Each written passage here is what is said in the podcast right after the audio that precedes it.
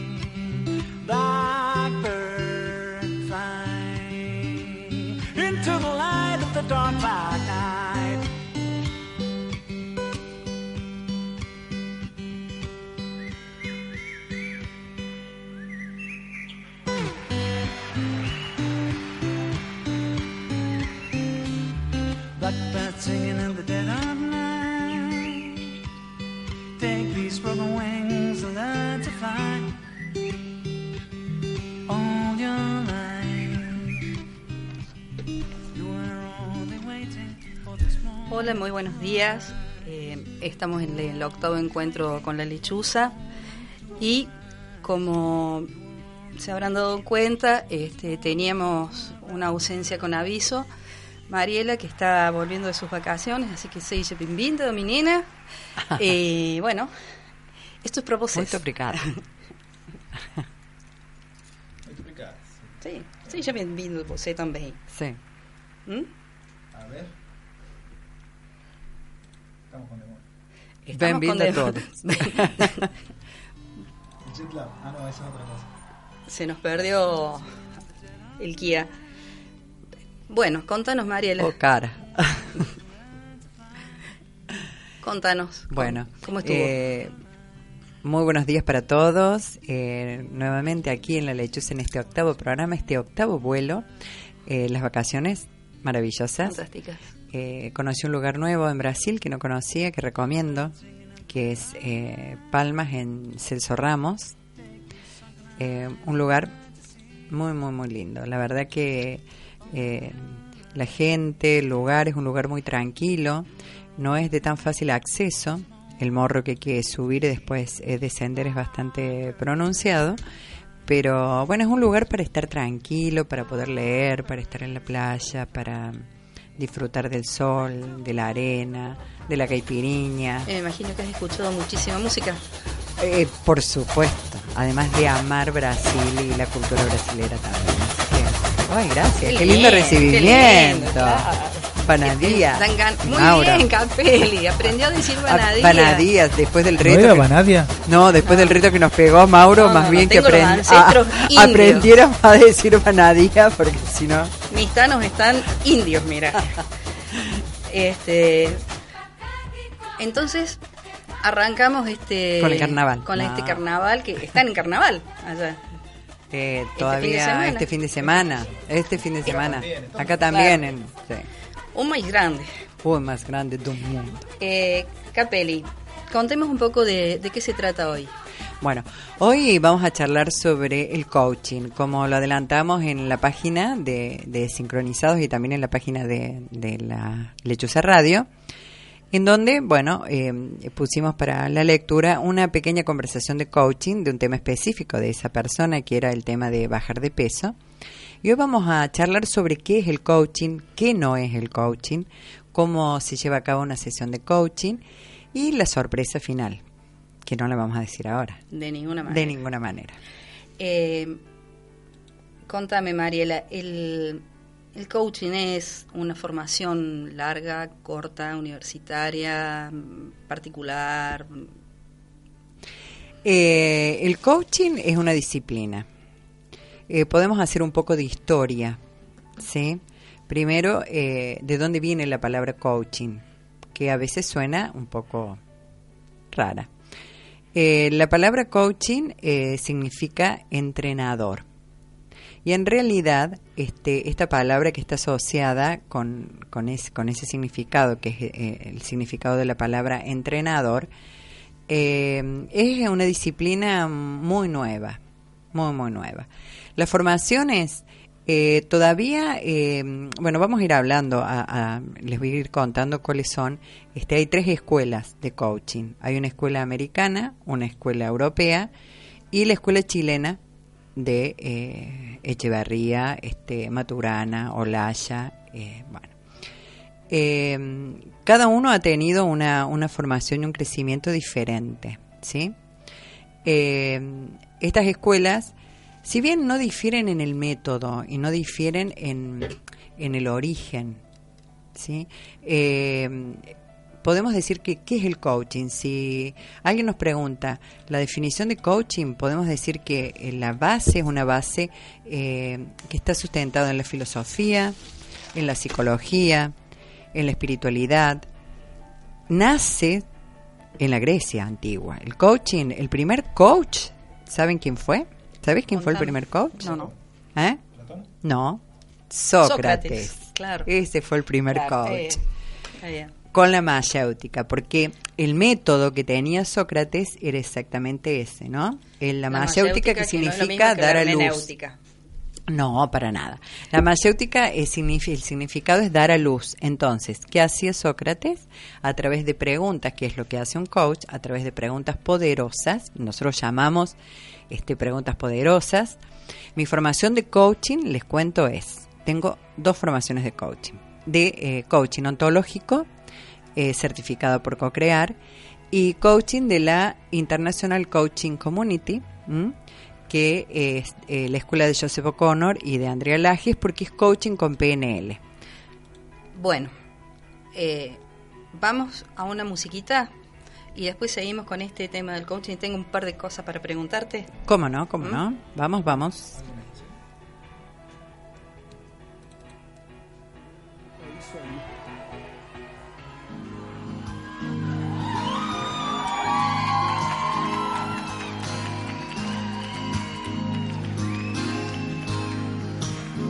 É isso aí.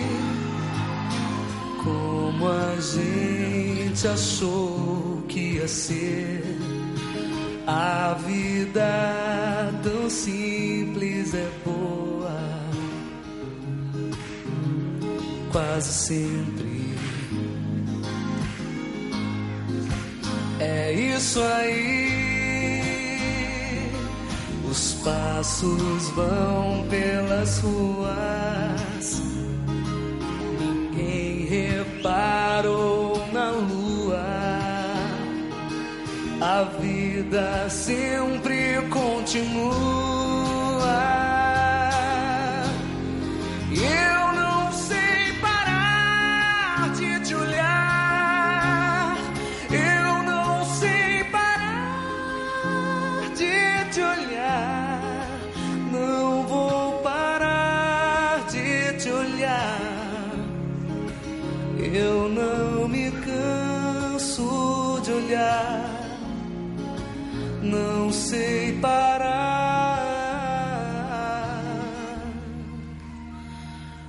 Te olhar.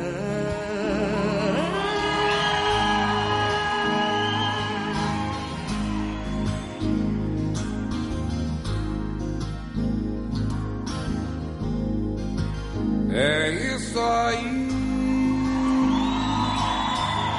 a quem acredita em milagres, a quem cometa maldades, a quem não saiba dizer a verdade. É isso aí, um vendedor de flores ensinar seus filhos a escolher seus amores. Eu não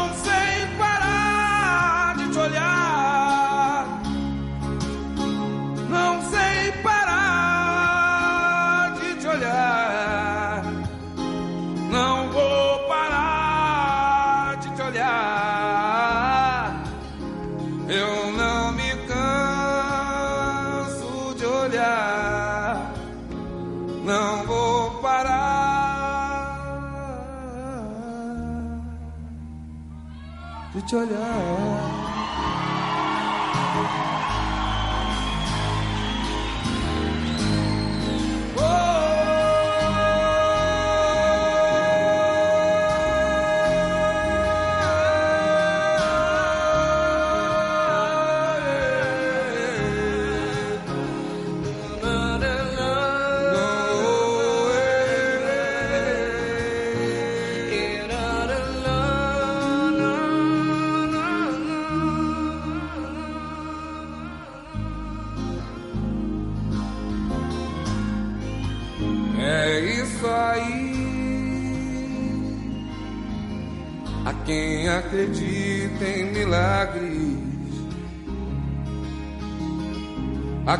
cometa maldades,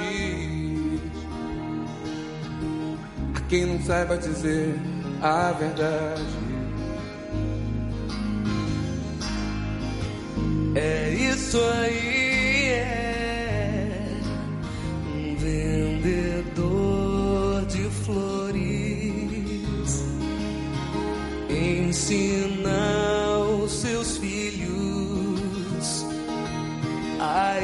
score.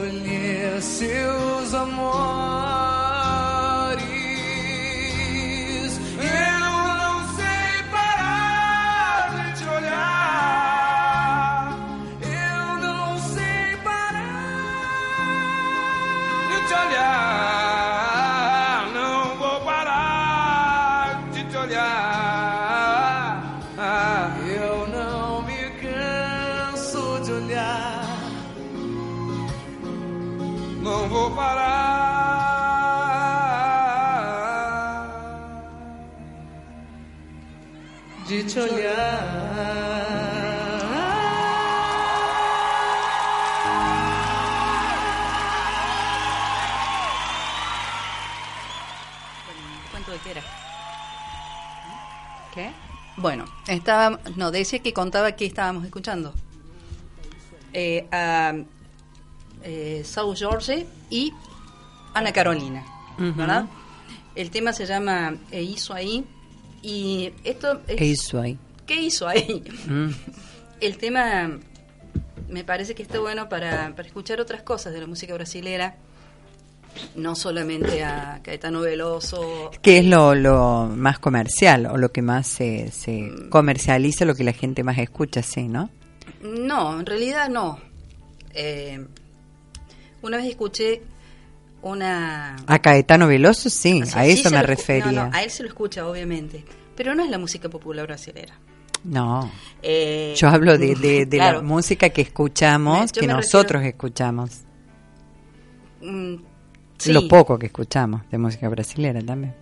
Es que la música brasilera, por un lado, se asocia todo el tiempo al carnaval eh, y, y tiene una impronta afroamericana, afroamericana, sí, afroamericana muy, muy fuerte, todo el, el tema de la percusión, eh, la, lo que significa la música para ellos, cómo, cómo los lleva y los trae. Eh, es muy lindo, por eso quería traer además de toda esta cosa que uno ya conoce eh, históricamente por los medios, por de la manera que fuere, un par de cantantes que no son tan populares, al menos aquí en la Argentina, no se escucha en la radio a esta gente. Y que en realidad tampoco se escucha mucha música brasilera en la radio. No, se escucha bastante poco. Eh, en Brasil, eh, corríjanme si, si me equivoco, pero yo tengo la, la impresión de las veces que he ido y he estado escuchando, eh, no es esta la música ni que se ve en la televisión, ni la que se escucha en las radios. Tiene más que ver, exactamente igual que acá, con las músicas que se mm, popularizan a través de las telenovelas y, y de, la, de la música para bailar, la música bolichera. Si bien tienen un, es tan grande Brasil, es tan grande el mercado y culturalmente son tan, tan ricos, este, por supuesto que se los escucha. Caetano, Betania, Gal Costa, eh, un montón, ¿no? Para nombrar. Pero, bueno, insisto, la idea era traer para mí una perlita de, de los brasileros que tantas tienen. Pero, ¿te parece que volvamos al coaching? Volvemos al coaching. Eh, te preguntaba originalmente qué, qué era el coaching y vos decías que es una eh, disciplina, una técnica. Es una disciplina, es una disciplina que, como te decía, tiene las bases. Este, ¿Cómo comienza el coaching? El coaching nace en la década del 70. Eh, hay una, un deportista que se llamaba Timothy Galway, que este, era un profesor de tenis. Él es el primero que se da cuenta de que a veces la mente en, en sus eh, eh, en, los deportistas le jugaba siempre una mala pasada cuando tenían que eh, bueno eh, estar presentes en, en, en la cancha y poder ser exitosos. Él escribe ese primer libro que es El juego interno del tenis. A, a partir de ahí, a partir de ese momento, este, es tomado también por eh, John Whitmore, esto es en Inglaterra. ¿m? Él baja, digamos, estos conceptos de Timothy Galway, los baja al nivel empresarial. Y a nivel personal, para sorpresa de todos, y digo también que para sorpresa de mí, porque la verdad que un poco investigando esto no lo tenía, ni siquiera lo había estudiado a pesar de mis dos formaciones de coaching. Eh, la persona que es el precursor del coaching personal es Thomas Leonard en Estados Unidos, ¿m? que él funda su escuela, lamentablemente ya fallecido en el 2003, y él eh, es muy interesante su propuesta de coaching, ¿sí? Eh, como les dije, hay tres escuelas, como te contaba y les contaba, hay tres escuelas. La escuela americana entonces, a través de esta persona, de Thomas Leonard, la escuela inglesa, que es de John Whitmore, y la escuela chilena, que es la más conocida para nosotros, que es Newfield, que es la escuela de Echeverría, Maturana, Olaya. Es la, eh, la escuela de la ontología, porque, a ver, ¿qué es la ontología? La ontología es el estudio del ser. Entonces muchos dicen, ¿cuáles son las fuentes? ¿En qué abreva el coaching? ¿Qué es el coaching? ¿El coaching es psicología? No, el coaching no es psicología. ¿Por qué no es psicología? Porque el coaching no trabaja sobre el pasado, trabaja sobre el presente y hacia el futuro.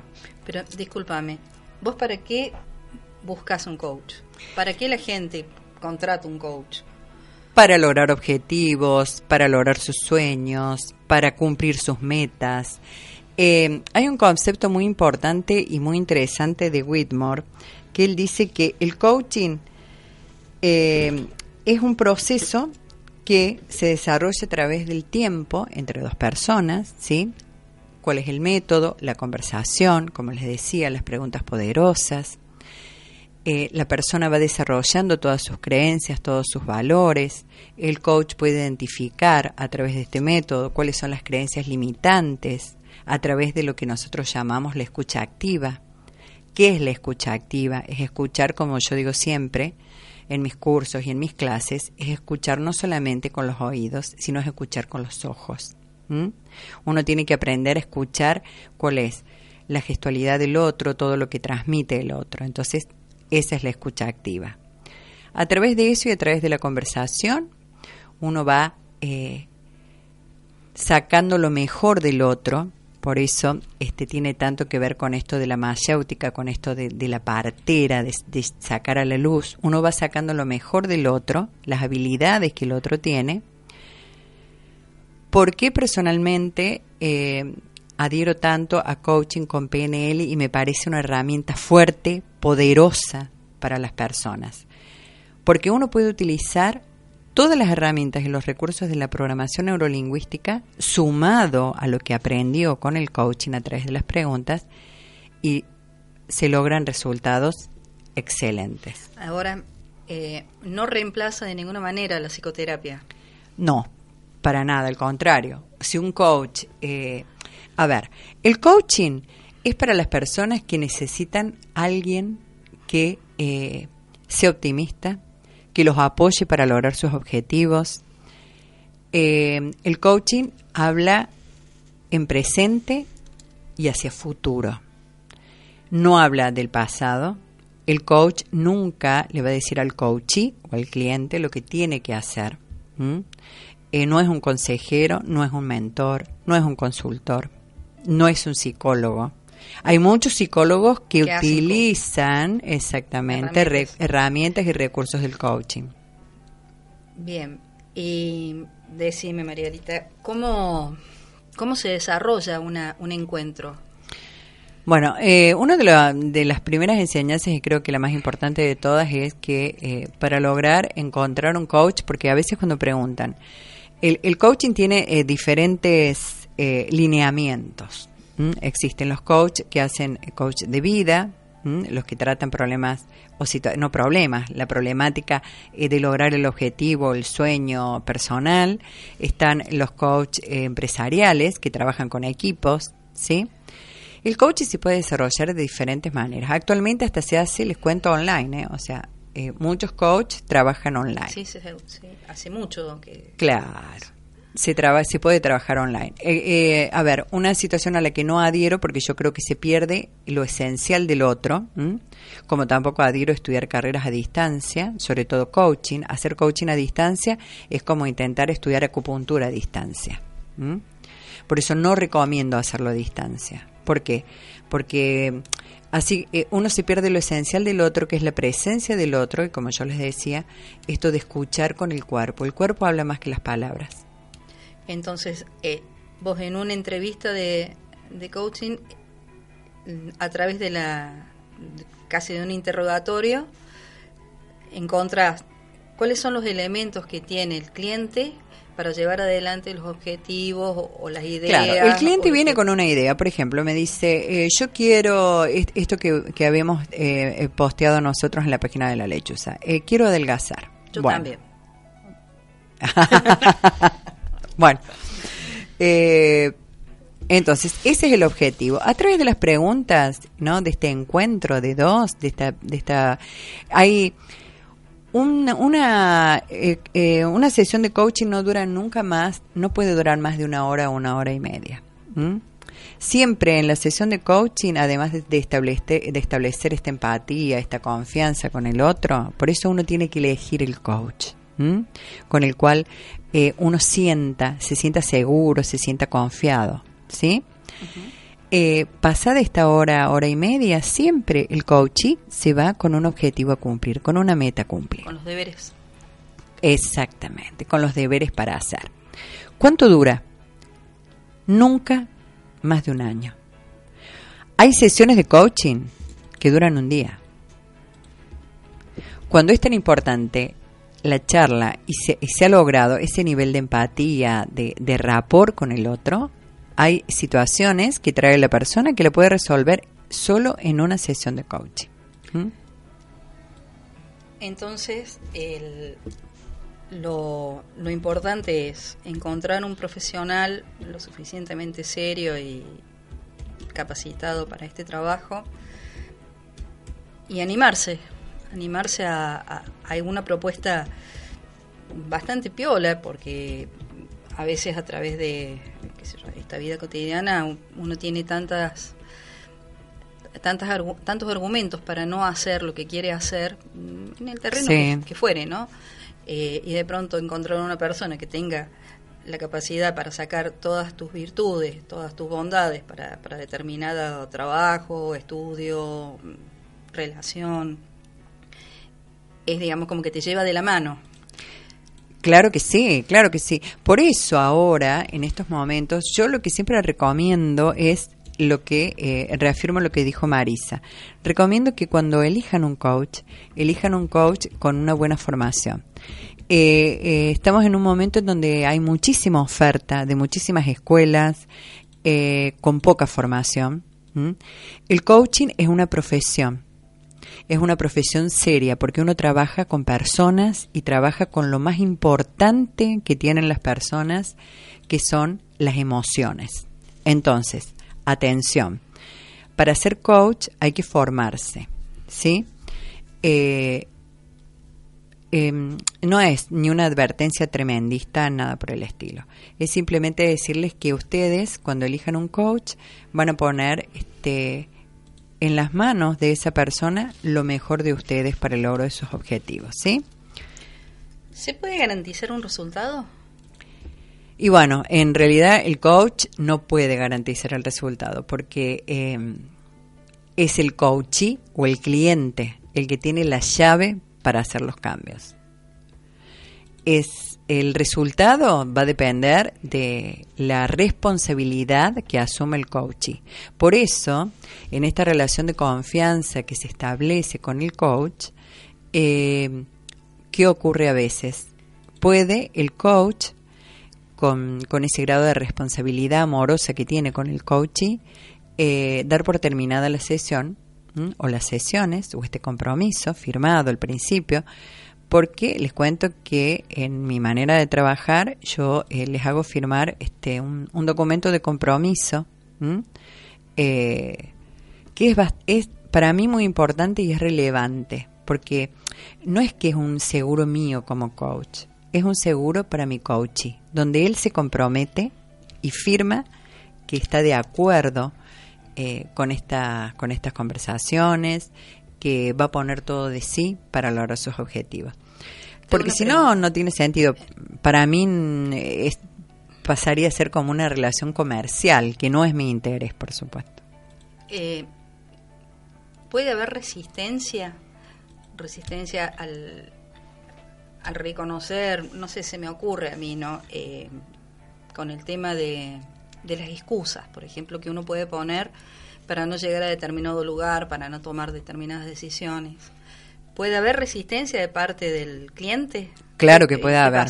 Y ahí está la habilidad del coach para poder romper esas resistencias, que es para poder modificar esas creencias limitantes eh, que lo están limitando para lograr su objetivo. Ahí está la habilidad del coach y también como este, les decía recién, este compromiso que establece el coach y consigo mismo.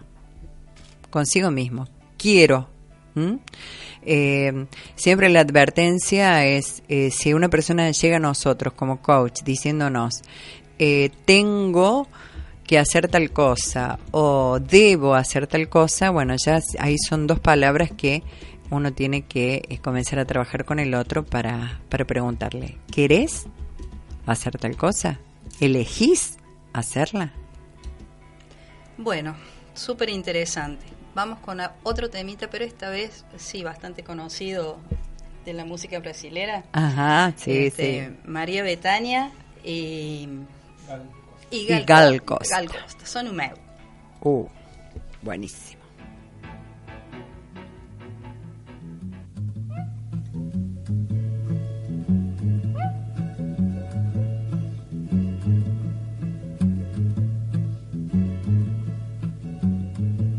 Sonho meu, sonho meu, vai buscar quem mora longe. Sonho meu, sonho meu, sonho meu, vai buscar quem mora longe. Sonho meu, vai mostrar esta saudade. Sonho meu sua liberdade. Sonho meu, no meu céu a estrela guia se perdeu. A madrugada fria só me traz melancolia, sonho meu. Sinto o canto da noite na boca do vento. Fazer a dança das flores no meu pensamento.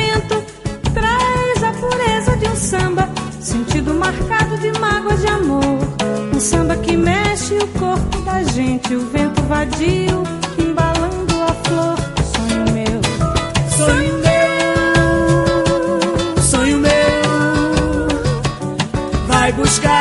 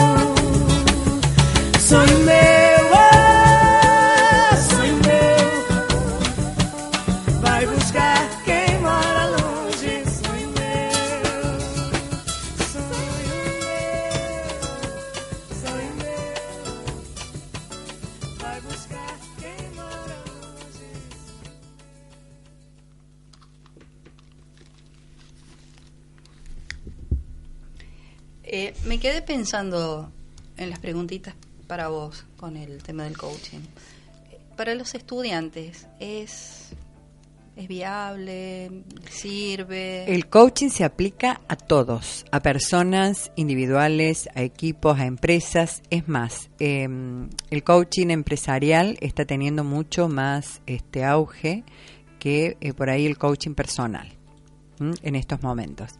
Hay una escuela muy interesante que yo hice un curso hace poco en Buenos Aires, que es la escuela Metaforum, que es una escuela brasilera, que esto es casualidad, ¿eh? que venga de Brasil y la música brasilera, hoy y esto estén- es- hoy es una sincronía, ¿verdad? Eh, exactamente, Verdaderamente. verdaderamente, una Verdaderamente. sincronía. Me faltaba la palabra, así que la dije, octavo programa, verdaderamente.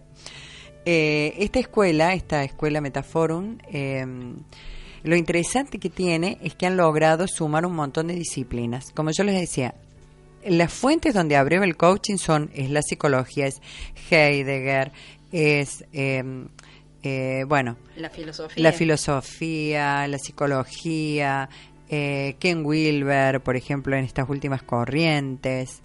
Y esta escuela Metaforum lo que tiene de interesante es que ha logrado, por ejemplo, ellos. En cada sesión de coaching, además de utilizar elementos que son eh, muñequitos, eh, que hacen como una configuración sistémica, o sea, van armando el sistema de lo que se quiere tratar, trabajan también con chakras, eh, se trabaja también con este mm, lo que hace Bert Hellinger, que es eh, Constelaciones constelaciones familiares. Eh, se trabaja con, bueno, con un montón de elementos. Han logrado, con programación neurolingüística, han logrado reunir un montón de elementos y trabajar con el otro, con este, para que este coachee logre ese objetivo a través de un montón de elementos. Es muy, muy interesante, muy gratificante. ¿Por qué? Porque desde la programación neurolingüística entonces vemos a la persona completa, ¿sí? Eh, eh, no es solamente que la persona va a trabajar con su mente y con las palabras, sino que va a trabajar con las manos, con su creatividad, con el hemisferio derecho y hemisferio izquierdo. Es muy, este, muy interesante. La recomiendo para si alguien, este, porque la persona que da estos cursos, que es, brasi- es argentino pero que está radicado en Brasil, viene a Buenos Aires. Y les digo que son bastante accesibles.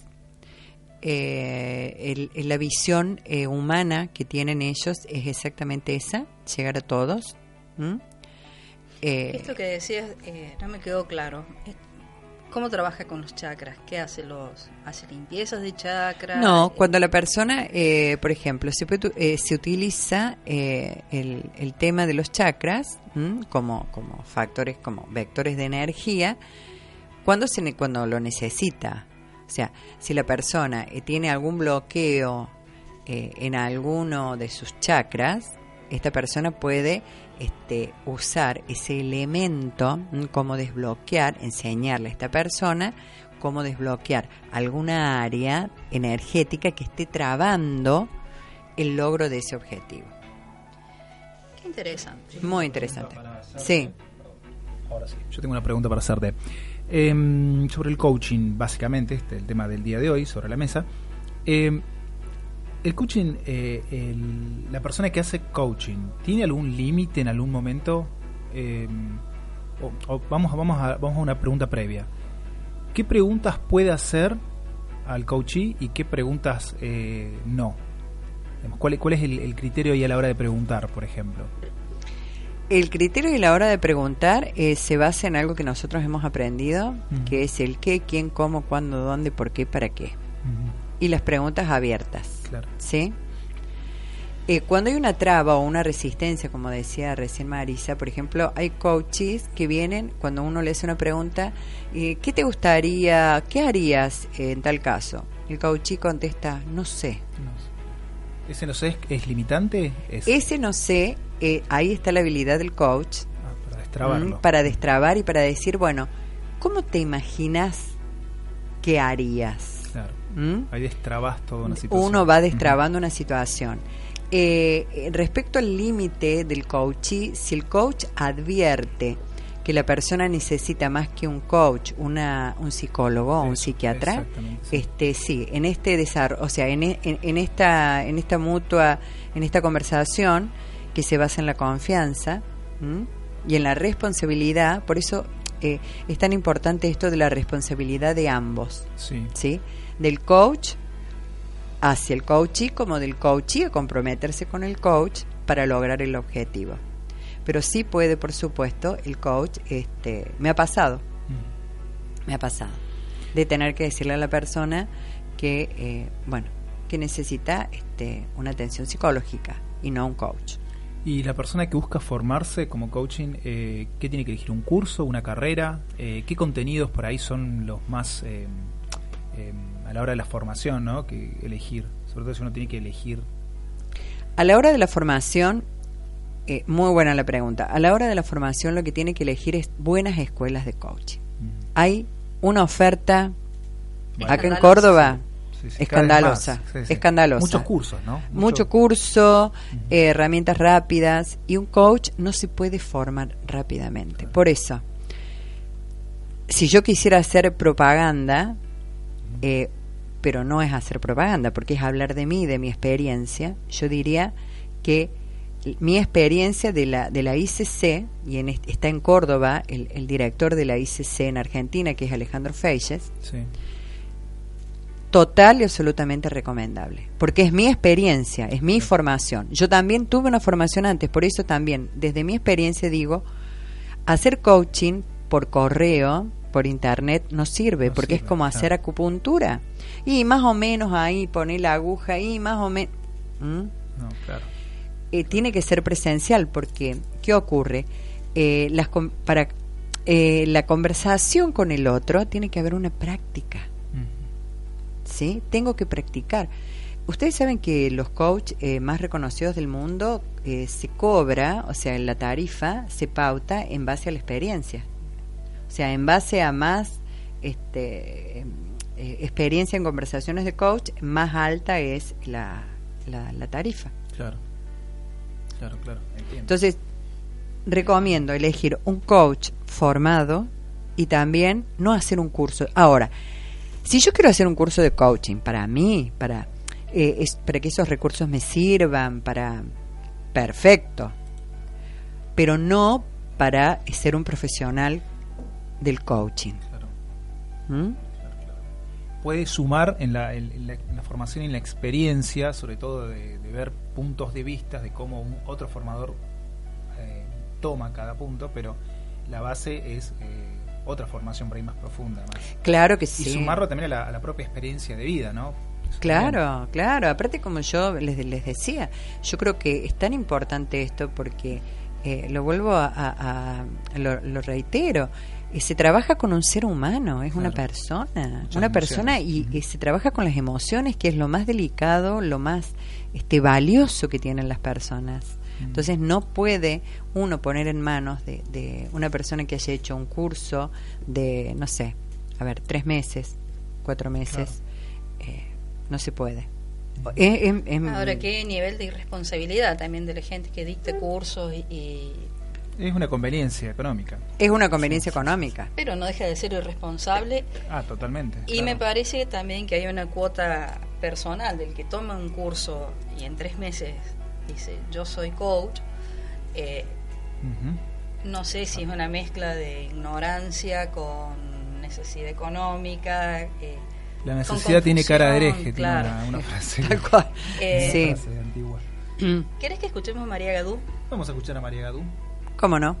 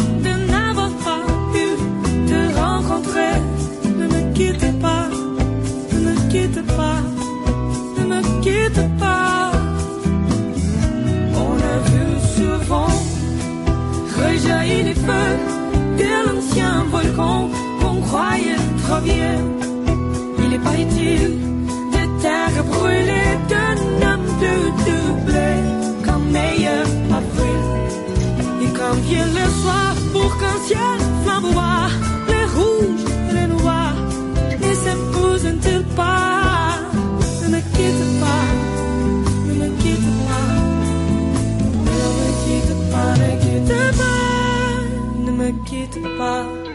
Je ne vais plus pleurer, je ne vais plus parler, je me cache là à te regarder danser et sourire. Et à t'écouter chanter puis laisse-moi devenir l'ombre de ton ombre, l'ombre de ta main, l'ombre de ton chien. Ne me quitte pas, ne me quitte pas, ne me quitte pas.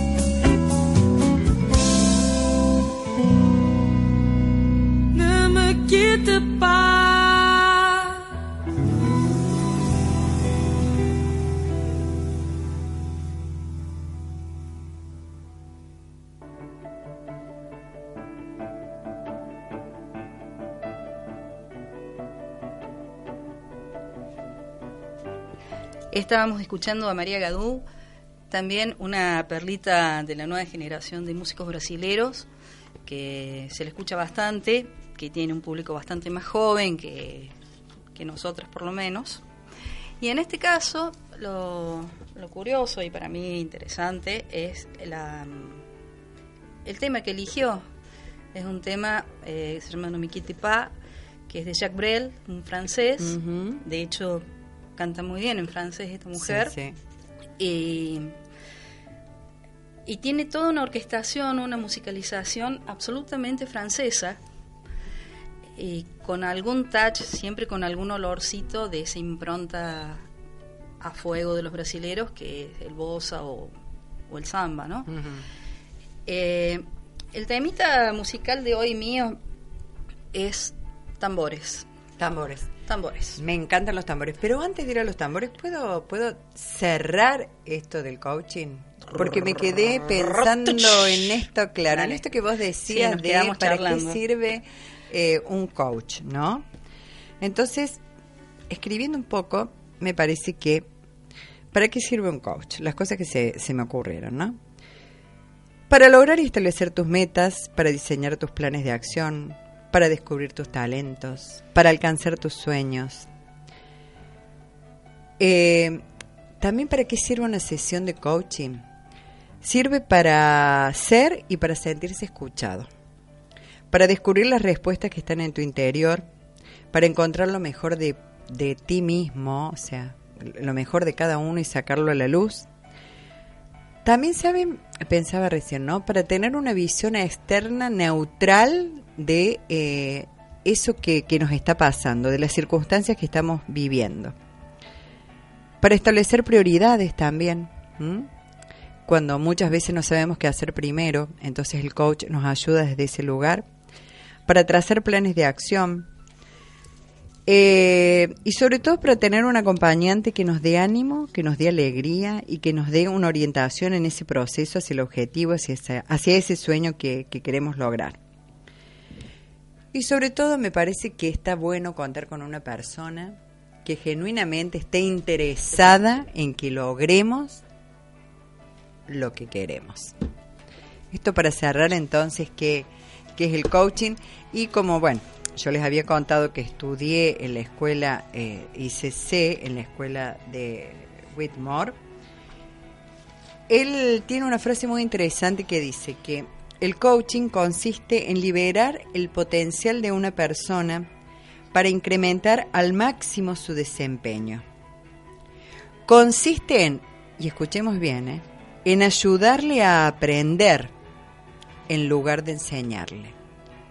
Entonces, el coach lo que hace es, le ayuda a aprender a la persona, no enseña absolutamente nada.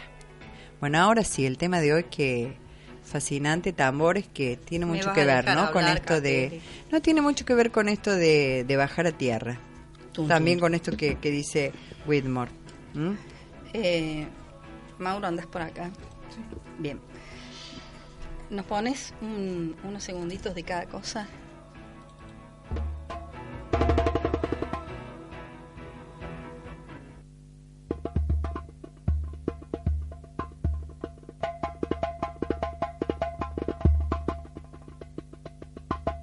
So we drum this because of situation. Situation, when I mean situation, it, it can be celebration of wedding, baptism, or party, or like in, in, in, Senegal, or traditional medicine. If, if someone are sick or something like that, we can try to make it make her, make make that, that person feel better. We will sing for for for the, that person who's sick and drum for them. But this one is called djembe. Djembe drum. There is drum called sabar, talking drum tama, and some other. I, I, I can say the djembe is the most popular drum exactly right now because everybody now. kayesila bila yo jeme fola lu ye teminna woluma wenjelo Yeah. yeah. I'm drumming for dance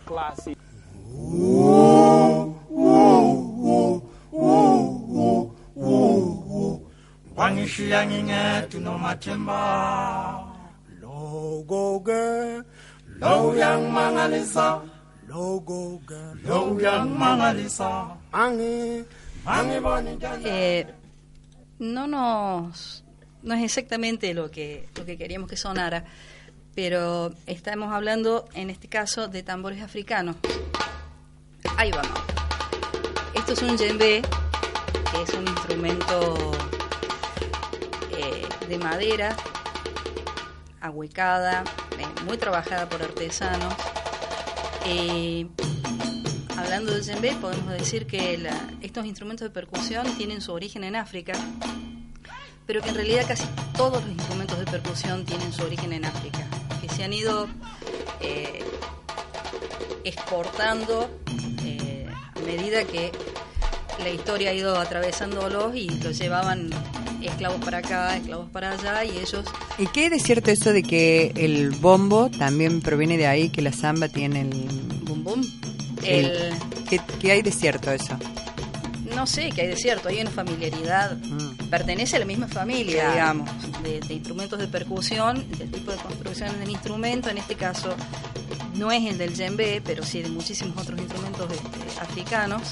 El bombo tiene dos parches, es el tubo de... Les cuento que me están bailando acá alrededor. Y es que, es que para eso es la música. Claro. Eh, claro. Todo. Este, el djembe tiene un, un solo parche y en su y en la base es este es ahuecado. ¿Sí? Que El sí, si no, no toca con las sonaría. ma- claro, se tocan con la mano. No, porque el, el bombo legüero, el bombo nuestro, tiene dos parches, tiene uno Ah. a cada lado. Claro. Ah, este tiene uno Ah, solo, tiene una el tapa. djembe tiene solo una tapa. Sí. que es cuero, que ahora, bueno, se ha industrializado mucho la, la construcción, pero está lleno de artesanos que lo hacen bien, que lo cosen, que, que es complicado. Y bueno, para la cultura africana eh, estos instrumentos han sido determinantes para todo. Ellos se acompañaban, de hecho lo siguen haciendo, ¿no es cierto? Para trabajar, para comunicarse de pueblos a pueblos. Claro que sí. Para avisarse si va a llover, si, Sí. Si había algún peligro. si hay peligros, claro. eh, y tiene, bueno, eh, esta cosa que es, como está sentado, como están ustedes acá, eh, y no podés no moverte. Imposible. Hay un, hay un video que está una mamá y sus dos hijos están moliendo granos. Y Al ritmo de al los ritmo- tambores, No, guau. al ritmo de los tambores no. Ellos dan un ritmo y después los tambores lo siguen. Ah, es qué- alucinante. Este. No hay síncopa, está todo de lo más eh, prolijito, ordenado. Y no creo que sean estas cosas armadas. Ellos, esto es una filmación en una aldea, Dios dirá de dónde, de qué lugar del África. Que si bien, de acuerdo a la geografía de África, eh, y de, las influencias que tengan entre ellos, tribales, es el tipo de tambores que usan.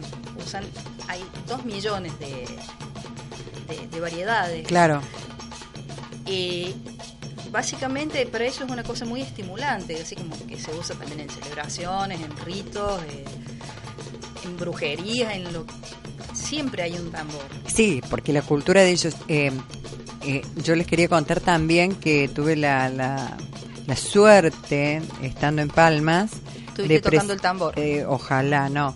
Eh, pude presenciar una ceremonia umbanda donde se utilizan muchísimo los tambores, porque además es. Este, eh, digamos, la celebración se hace así, a través de los tambores. Ustedes saben que es la fusión. Eh, me llamó muchísimo, es la primera vez que lo pude ver eh, y lo pude vivir esta fusión de, de este sincretismo, ¿no? De la imagen de Jesús, San Jorge y Manchá, eh, y bueno, y otras imágenes, eh, caracoles, piedras, símbolos, estrellas, la nosa, por supuesto, No, nosa, que es la Nosa señora de la Señora. Aparecida, que es la, la, la Virgen negra, eh, y, y, bueno, y poder presenciar esta ceremonia donde a través de los tambores, a medida que va subiendo, como Marisa les cuenta, las personas entran en trance con la música porque comienzan a moverse y a bailar y entran en trance Este, son acompañados, por supuesto, siempre por dos personas al, al lado que los guían, este, que los sostienen. Y es, como decís, Marisa, imposible no entrar en trance y quedarse quieto. O sea, cuando uno escucha tambores, inmediatamente eh, es esa sensación que viene de- desde el origen, ¿no? Como, como que se siente eso del origen. O a mí me pasa personalmente. El, el tambor, básicamente, el toque del tambor y la y lo que nos pasa tiene que ver con la tierra, porque es una cosa este, bastante. El origen del tambor es desde la prehistoria, entonces nos remite de alguna manera a, a lo más primitivo nuestro y trabaja fuertemente sobre el primer chakra. Eh, ahora, Mauro, Maurito, deja de bailar y poneme el otro tambor, por fin. Porque hay otro tambor. Taiko. Hay, hay, hay. Claro, e- eso Ese es lo que me sorprendió. Eso es lo que me sorprendió este, cuando hablábamos con Marisa sobre el programa, esto de que uno siempre piensa que los tambores son de África y que, bueno, de ahí viene el tema de los tambores. Únicamente es eh, los africanos y, bueno, y toda la, la cultura que, que va trascendiendo y que lo va llevando por el mundo. Pero, este, algo que los, espero que los sorprenda a ustedes también, es el tema de que hasta los japoneses tocan el tambor. En realidad no es hasta los japoneses, todas las culturas. Bueno, Todas, pero no tenía nunca a los japoneses tocando el tambor. Bueno, tocan otro. Escuchen. Lo encontró. Bien, bien. Este, Un día miércoles. sí, hoy es miércoles. Hoy es miércoles. miércoles de lechuza. Eh, estos tambores se llaman taiko eh, y pertenecen a la, a la cultura japonesa. Y, y taiko significa gran tambor. Eh, la verdad que yo los invito a, a que si pueden ver algún video, subimos nosotras a la página de, de Sincronizado y a, A la, a la página de la lechuza. porque es muy visual la cosa también. Es Porque les cuento que no son yembe, ¿eh? no son no, esos que ustedes se se los van a llevar, taiko vieron cuando es la celebración de, la luna llena, no, no, no. Esto es imposible de trasladar. Literalmente significa gran tambor. Este, que se escribe Wataiko. Eh, paso con las letritas, ¿no? Y se refiere también eh, relativamente a un arte de ensamble de percusión daiko. eh, perdón, taiko. Eh, esto significa que juntan una determinada cantidad de tambores y trabajan con coreografías, se toca con baquetas grandes de madera eh, y se pasan las, la- las baquetas, se cambian de tambores, necesita de una performance eh, física tan fuerte y también es Sí, con un excelente estado físico, porque Claro, en Japón se hacen eh, eventos, eventos este, tradicionales, siendo en ocasiones centro de atracción como el Bon Odori. ¿el qué? El Bon Odori, ¿Qué que es, es un festival de danza tradicional japonesa. Ajá. Eh, y se celebra cada verano y se organiza localmente por cada ciudad. Y, la y los que tocan en un lugar van y tocan en otro. Es una, un festival. Un festival hasta seguramente con, con tor- como si fuese un torneo, un encuentro.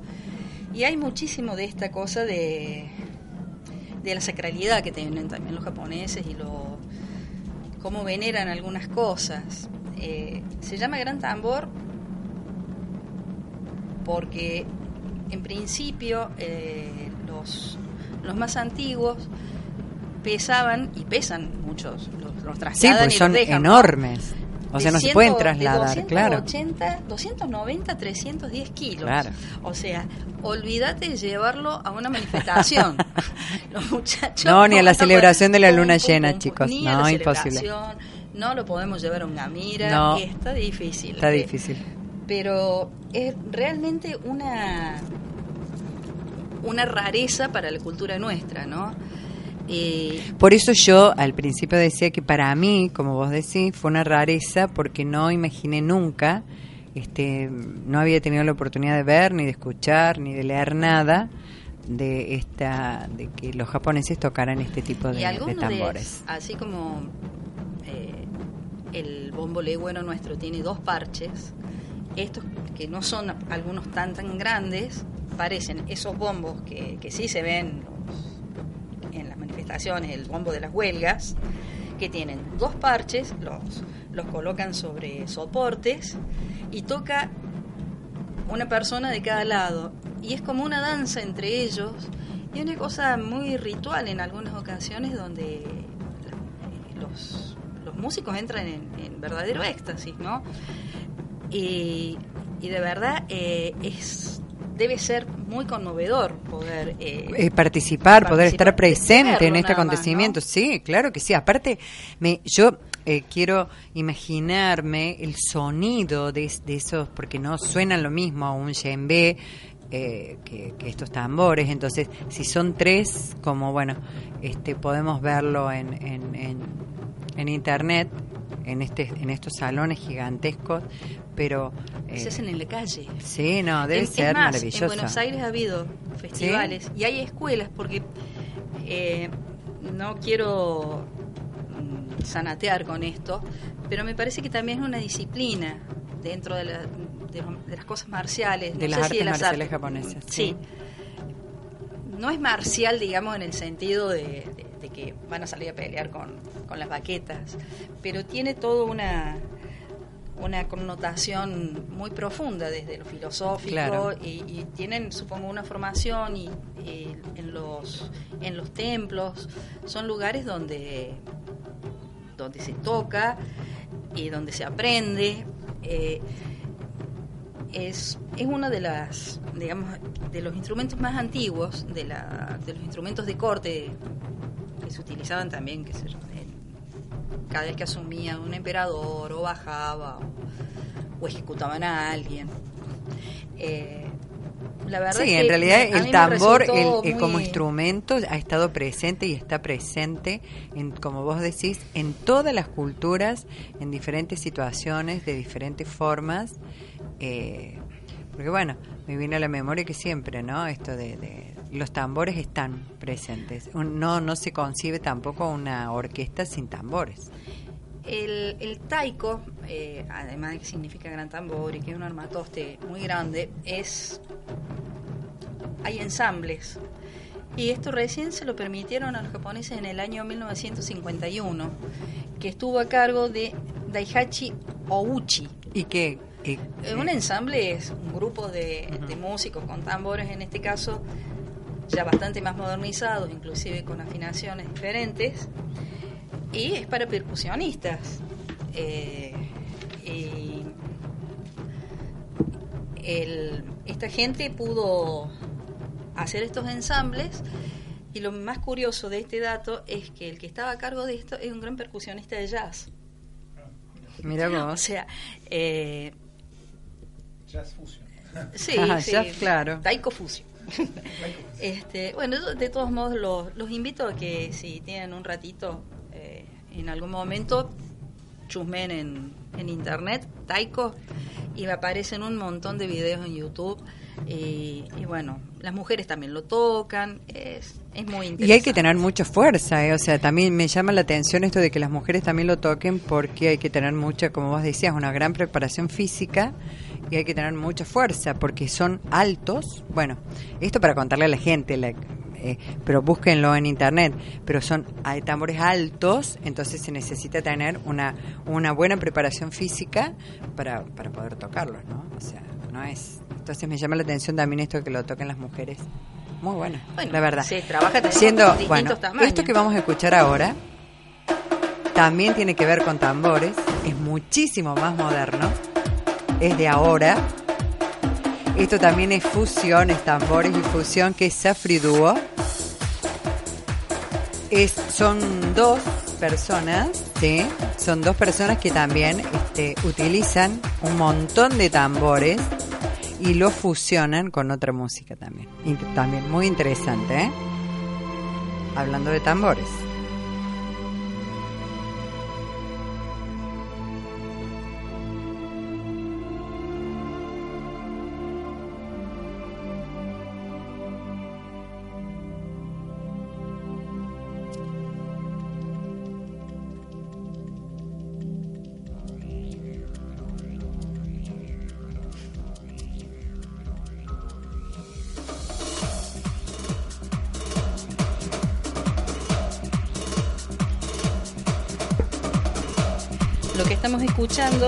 Es eh, este dúo.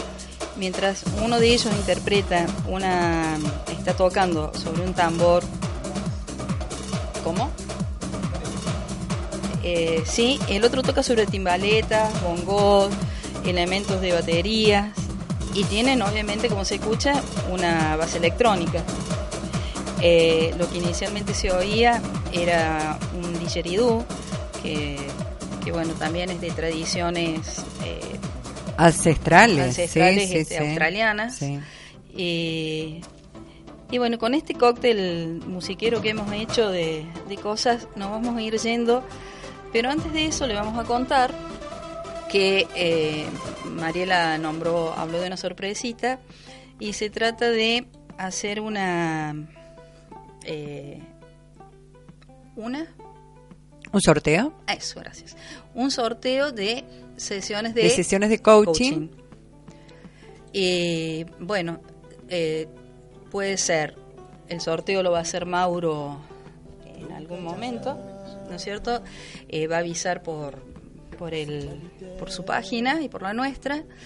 Eh, así que eh, nos Y bueno, y quien sea el, el- el ganador de, Claro. este, de este sorteo se comunica conmigo a través de Mauro. ¿Nos recordás el teléfono, Mauro? Sí. 3516. Eh, 351-697-4122. Ese es WhatsApp. Y si no, también lo pueden hacer a través de, la, de, de Facebook o de la página web de, de Sincronizado. de Sincronizados Radio. Entonces, invitados todos a participar en este, quien quiera lograr un objetivo, quien quiera, quien tenga una meta, quien quiera lograr un sueño. Eh, bueno, este, les propongo entonces eh, conseguirlo juntos, ayudarlos, sacar a la luz toda su potencialidad, todos los recursos que tienen, eh, para, bueno, para lograr este sueño. Así que espero que, que la persona que, que sea la agraciada de este, de este sorteo, eh, reitero el teléfono entonces, pueden comunicarse al 351-697-4122 y si no, como les decía Marisa, en la página de Sincronizados, puede ser también en la página de la Lechuza Radio, ¿sí? si nos quieren dejar un mensajito. Y bueno, y Mauro va a establecer el sorteo. Y con toda esta música hoy, con los tambores, con el coaching, con este octavo programa, nos despedimos. Bendecido fin de semana largo para todos los que van a tener la, suerte y la posibilidad de irse, de viajar, aunque sea acá a las sierras o por lo menos descansar. Buen fin de miércoles, jueves y viernes. Los esperamos para el noveno vuelo. Y muchísimas gracias por su presencia, por estar. Muchísimas gracias Mauro. Muchísimas gracias Marisa. A ustedes. Bueno, y nos vemos. Nos vemos. Nos chau, oímos. chau. Chau, Gracias, gracias.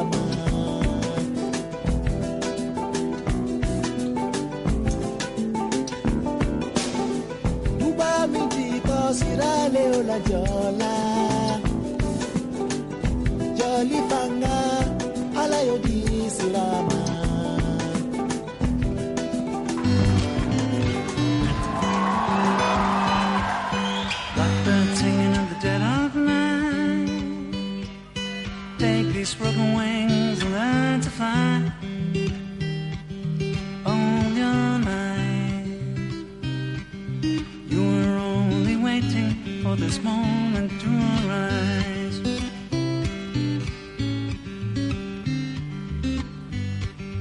Blackbird singing in the dead of night. Take these sunken eyes and learn to see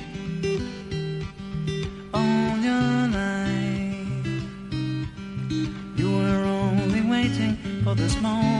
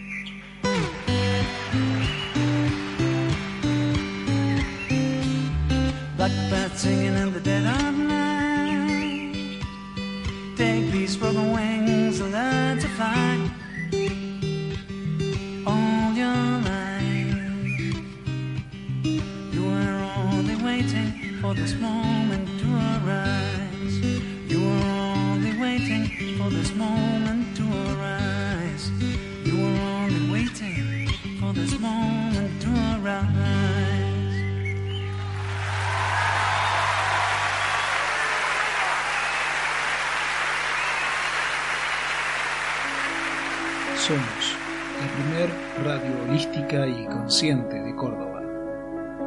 Somos Sincronizados Radio, resonando con el universo.